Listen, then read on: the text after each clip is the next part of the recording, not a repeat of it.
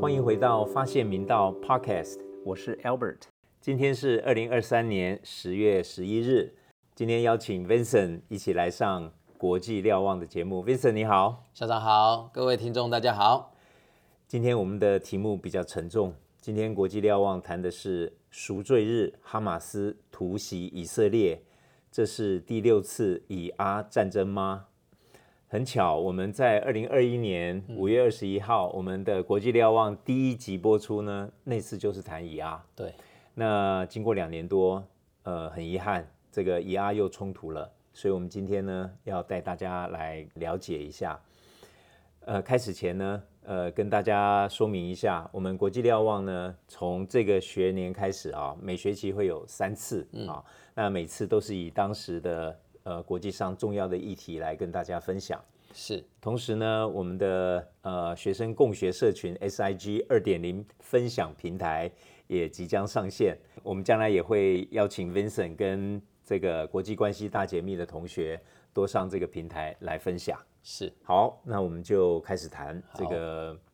不平静的事情哈。那首先，我们其实回头看一看，二零二三年下半年以来啊，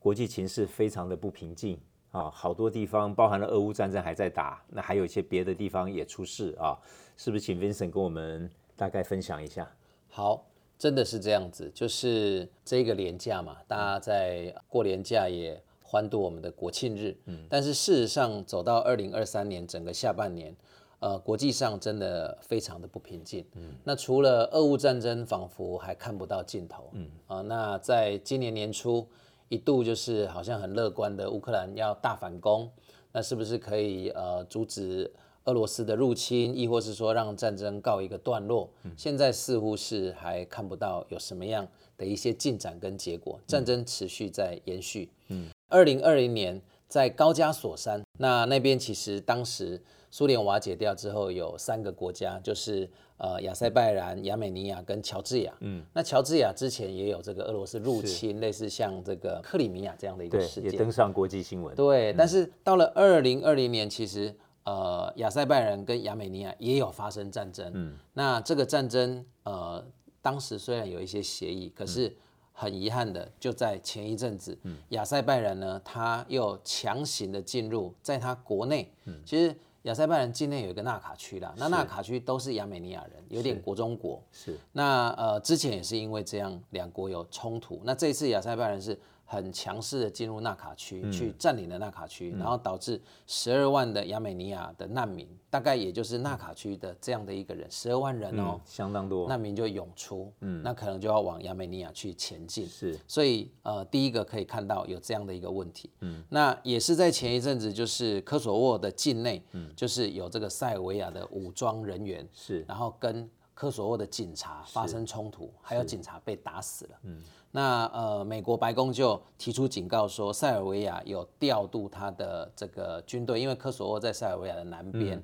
他就调动军队到呃科索沃的边境上，所以白宫也有点警告，就说，哎，这个科索沃跟塞尔维亚的边境有一点紧张，所以在南欧的巴尔干半岛似乎也不平静，所以当时的媒体就有说。除了俄乌之战争之外，难道欧洲又要另开战线了吗？所以会让他觉得说，哇，这个整个世界真的不是太平静。是是，台湾不是之前在那个《经济学人》杂志说台湾是全世界最危险的地方吗？但是我上个礼拜有看到另外一个报道。真的，如果美中要开战的话，不见得是台湾，可能是菲律宾。对啊，因为这个南海岛礁，对这个渔场，哈，这个争议也是不断的在进行。对，这个世界真的不平静。刚过这个年假呢，哇，第一天十月七号，我们就看到不得了的大新闻，就是我们今天的标题，在赎罪日，巴勒斯坦的哈马斯突袭了以色列。呃，我看到的那个新闻里面啊。至少有五千颗这个火箭弹攻击以色列的境内，嗯，而且还有武装分子进入以色列，这好像是几十年来第一次，对，有武装分子进入以色列来，呃，杀害以色列的军人、平民，呃，还绑架了一些人。我们在新闻上看到的那个数字也很惊人。嗯，以色列至少就恐怕死亡人数在六七百人。嗯，光是超过七百人，对，光是其中有一个音乐节，那个很惨，就两百多人死亡了。对对，然后呢，以色列当然不会就就这样接受了，所以以色列立刻反击。对，我们看到的是，好像目前报道至少也是三四百人以上的死亡，是，所以这加起来就一千多人死亡了。对，还不止这样，纳坦雅胡就是以色列总理，第一时间发出声明，他说：“The citizens of Israel we are at war。”就是对以色列的国民，我们进入战争状态。那而且以色列国防军的发言人还表示，这就像美国的九一一攻击事件，也像美国的珍珠港被攻击事件。二合一的袭击行动，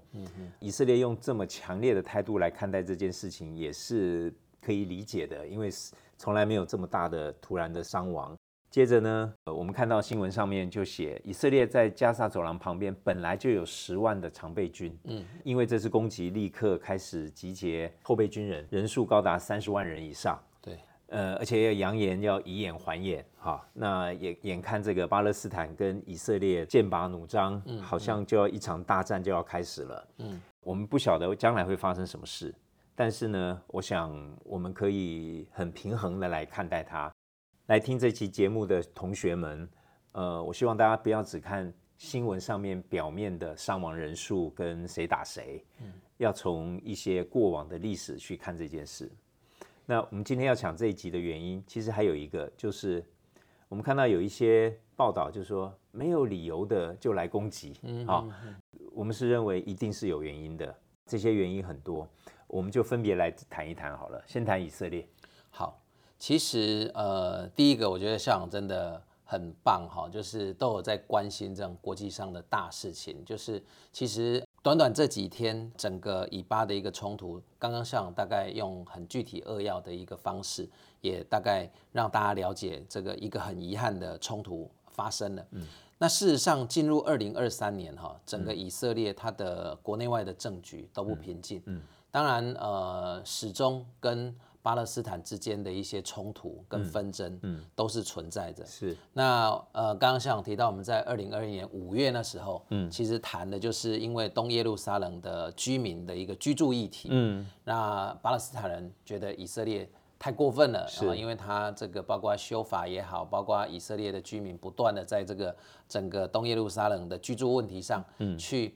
呃占有这个绝对的优势，嗯，那呃。巴勒斯坦人觉得一直被打压，所以当时就爆发了非常严重的冲突。嗯，好，我们那时候还提到是继二零一四以来的一个以巴的一个算非常大的冲突。是。那没想到这一次冲突当然更大。更大那但是进到二零二二年，其实也有那个以色列国会解散啊、改选，嗯，那纳坦雅胡下台，嗯，可是他很快的又上台了，是。所以这个政局，那到了二十二零二三年上半年度呢，纳坦雅胡上台了之后，他就在以色列国内推动一个司法改革，但是这个司法改革不是正向的，它最主要是要限制以色列最高法院的权限，然后让国会跟多数党，因为以色列纳坦雅胡是总理，他们是是。内阁制，好，那当国会跟多数党去扩权，当然以色列呃其实基本上就是待会儿校长可以跟大家分享一下，就是说以色列这个国家的一些发展跟进步，是。那他们的一个民主化的过程，嗯，所以人民也不会觉得说哦这样子很这个无条件的去支持纳坦雅胡啦，支持执政党，他们会发现，如果你限制了最高法院的权限，让国会跟多数党扩权，是。那整个政府的一个机制就会失衡了，然后没有了一个平衡的力量跟监督的力量，所以人民非常的不满。这半年啊，持续都在抗争。我这里有个数据哦，是以色列的人口大概是九百三十六万人左右，接近千万人的人口。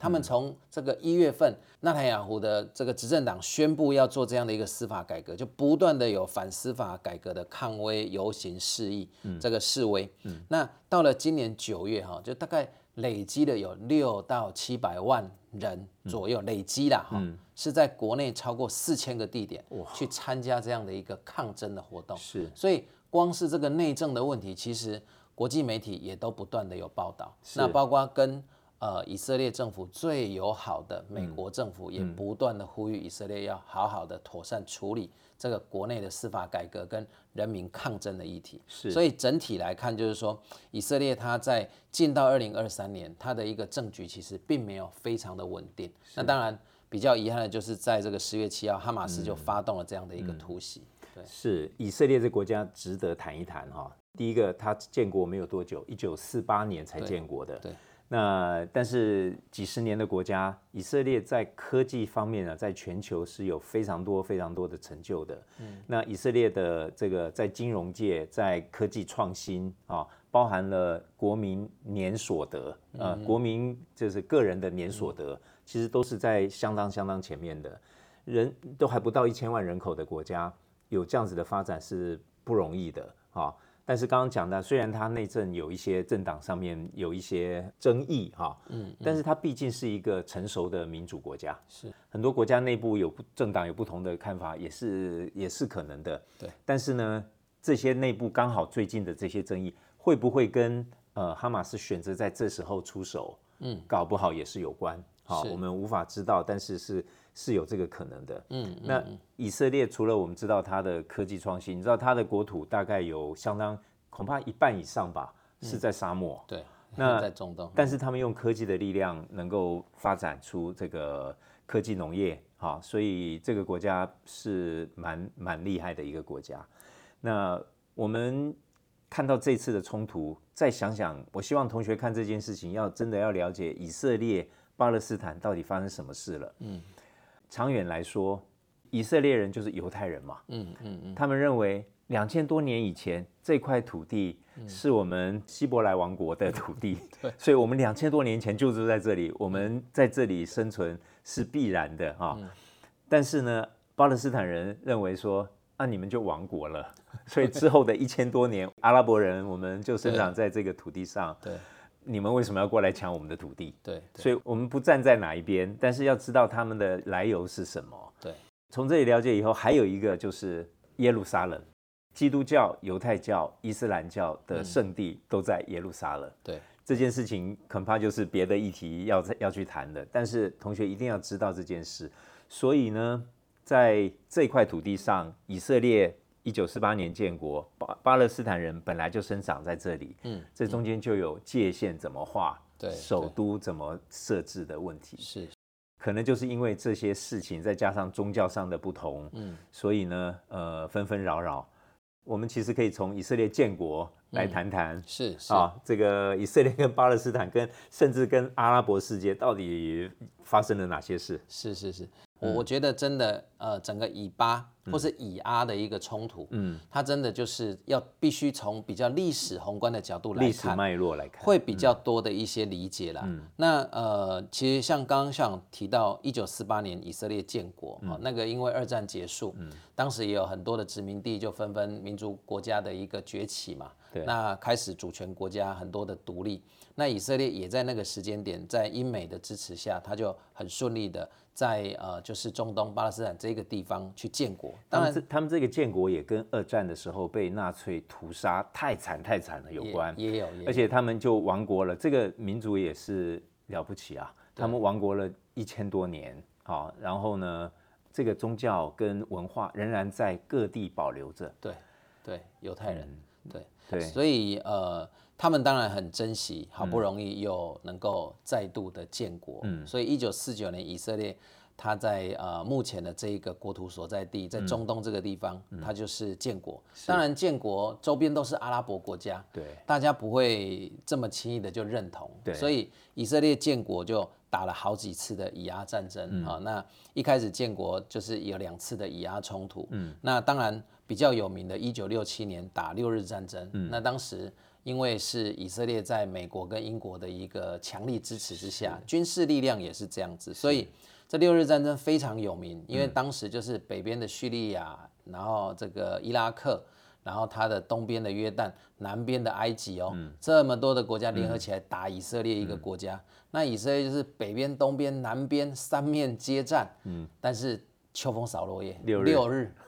全部打赢，真厉害，然后把约旦河西岸。把戈兰高地，嗯。把加沙走廊，把西奈半岛全部都拿下来。是。那所以六日战争也让中东国家就是觉得哇，这以色列嗯。看起不好来欺负，还是得要接受他建国的这个事实。用用武力来把他赶走，恐怕做不到。对，嗯，但是呃，以色列当然在六日战争得到一个非常大的胜利之后，嗯，可能某种程度也有了一些骄兵的心态啦。其实跟这一次哈马斯的一个突袭非常像，嗯。因为这一次哈马斯的突袭，就像刚刚像一开始破题，就是赎罪日哈马斯突袭以色列，嗯，所以很多新闻的标题都说五十年前的梦夜再现，一九七三到二零二三，对，哦那因为一九七三年就是打了赎罪日战争。是，那刚刚讲六日战争就是那些国家去打以色列嘛，嗯，那打完之后也确定了以色列它比较呃独立自主，而且受到阿拉伯国家不敢小觑的这样的一个国际地位。是。但是到了一九七三年，其实是周边国家给了以色列一个假象，就是哎、我们不会再随便轻启战端，嗯，然后是不是可以大家有一个比较和平相处的概念？嗯，但是其实是偷偷在备战，是。所以这个所谓的赎罪日战争哦，说实在，选这个时间点打，如果我们用一个比较同理心的概念，是不太恰当的。好、因为这个九月中旬，每年的九月中旬到十月上旬这一段时间呢，是呃犹太人过新年，然后接着他们有祝棚节，有赎罪日，等等等很多的重要节庆的一个一个时段。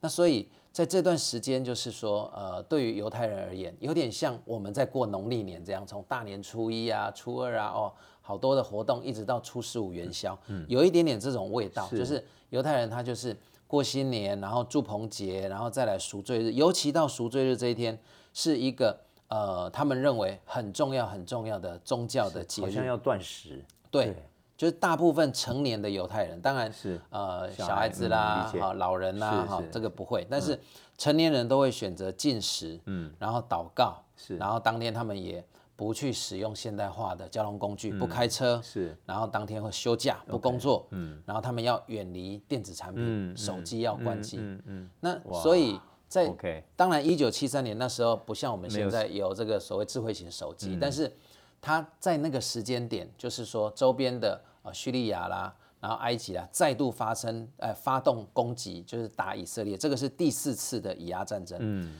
那以色列真的是在那个时间点被突袭了。嗯。那当然，后续以色列立刻 fight back，他也是又打赢了这场战争。但是也因为这样子的关系，就是六日战争让中东某种程度承认了以色列。那赎罪日战争呢，就是让以色列也知道说，哇，这个阿拉伯人在这个地方，我还是得要跟他们有一个和平共处。那也是在那个时间点，以色列就是承认了巴勒斯坦解放组组织织很有名然后巴勒斯坦对对，那接着他在七四年就成为联合国的观察员国，哈、这样子的一个身份，就是再往下走。嗯，好，那所以呃，这一次哈马斯也是用这个赎罪日的时间点来选择对以色列进行突袭。说实在的，这个时间点对以色列来讲，当然是一种会让人家非常非常不舒服的这样的一个时间点，就是我是一个重要的节庆，就大家想象。文化跟这个就是传统文化上的重要日子，对，大家想象，比方我们在过农历年除夕夜，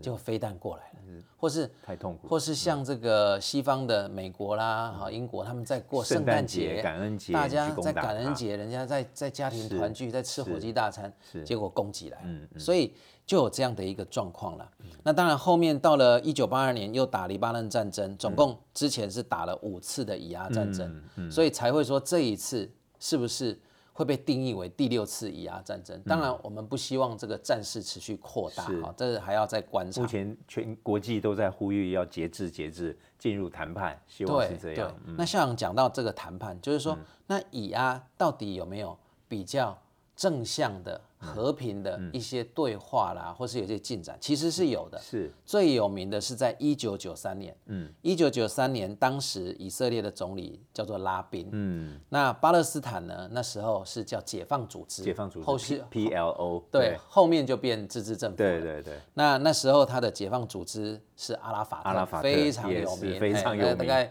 这个四五年级生对听到阿巴拉阿拉法特 就是应该就是很恐怖的人。对，一开始是也被定义为是恐恐怖恐怖组织的头子。刻板印象。但是后来慢慢的也也就走向了比较感觉上是一个呃某种程度的实质政权这样的一个概念而。且相对温和，对，对，相较于现在比较这个激进派哈，对，阿拉法特还是相对温和，所以一九九三年呢，以色列的拉宾跟巴勒斯坦解放组织的这个领袖哈、就是阿拉法特，他们偷偷的先飞到挪威，然后在奥斯陆呢，以巴真的有一些和平的协议啦，好、有一些协议。那谈的差不多了之后呢，当然这个背后的推手是美国。美国。所以如果大家去打奥斯陆协议、g o o g l e 它一定会跳出一张照片，这个是一个经典的照片，就是阿拉法特跟拉宾各站一边，嗯。那他们的后面呢，正中央站的是克林顿，是当时的美国总统 克林，顿。他们在白宫的大草皮上面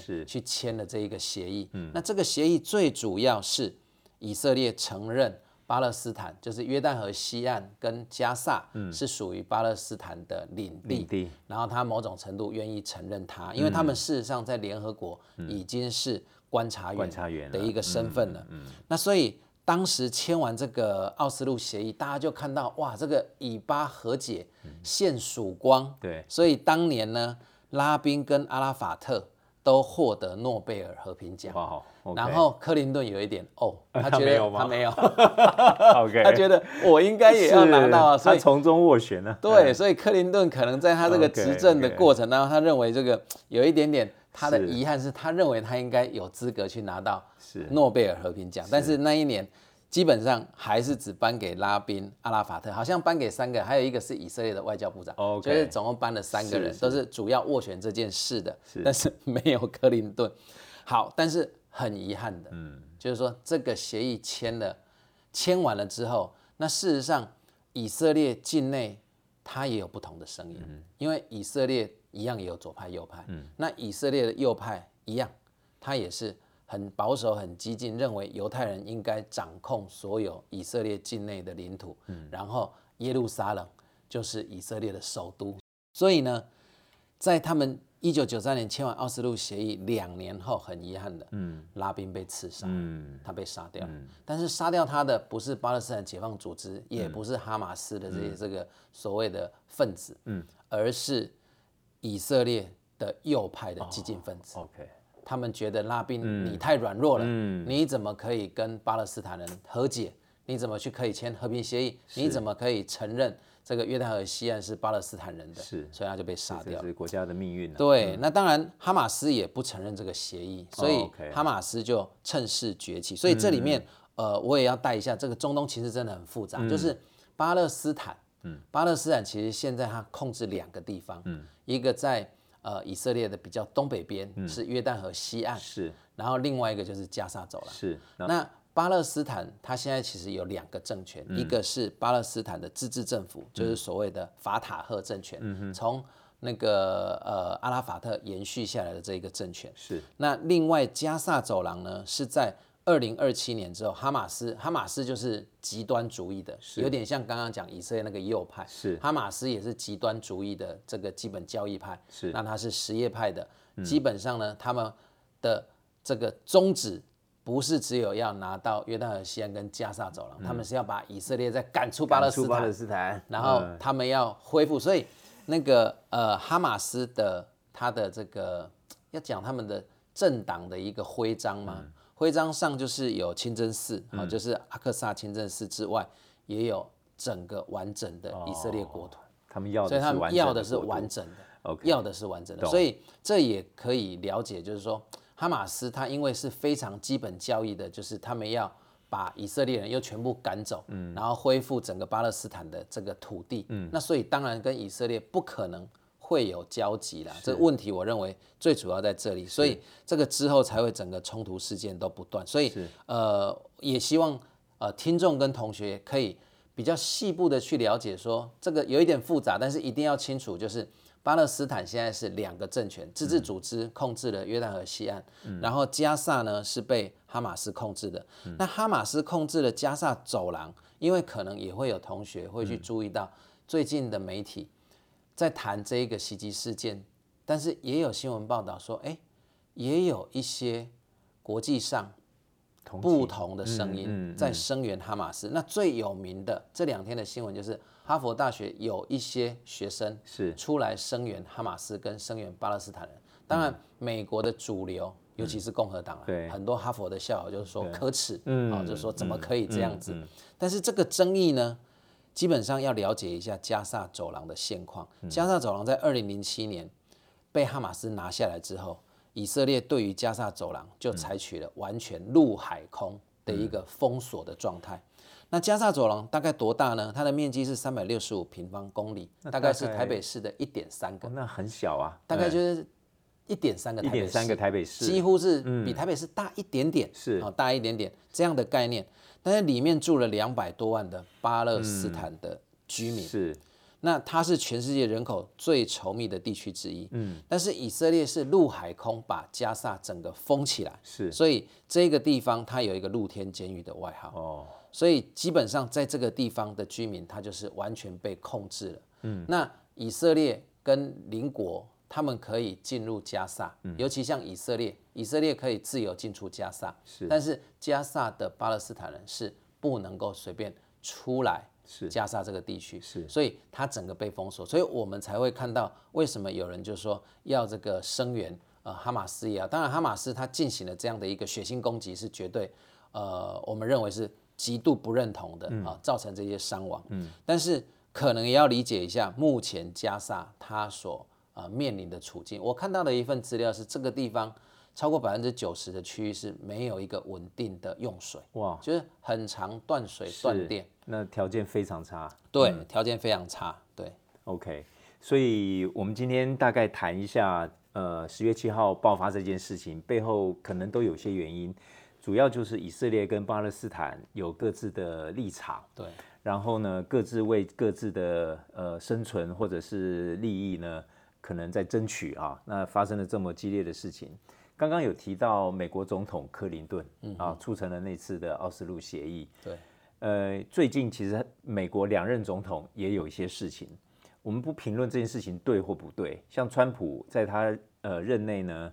他就宣布他承认呃耶路撒冷是以色列的首都。对，啊，这件事情一直是最敏感的事情，因为耶路撒冷就是。各个宗教的三教的圣城，是一直以色列也不敢设在耶路撒冷，他们设在特拉耶夫嘛？对，好，在在那个沿海那边。目前还是，目前还是。他也不是因为川普承认，川普说了他也没有真的迁过来啊。但是这件事情，那包含了川普也说他承认那个几次战争后以色列多得到的那些土地成为他的屯垦区。嗯嗯嗯。川普也说他承认屯垦区是以色列的国土。对对。那这些动作呢？呃，我想对以以色列来说当然很高兴，对，但是可以想象对巴勒斯坦人一定是很不高兴。还有周边的阿拉伯国家，阿拉伯国家都很不高兴到他们，没有错。对，那最近呢，应该是拜登总统，嗯，好，好像也有角色。呃，我们看到了以色列跟沙地阿拉伯好像快要建交了。对，那这件事情一样啊，呃，可能也在刺激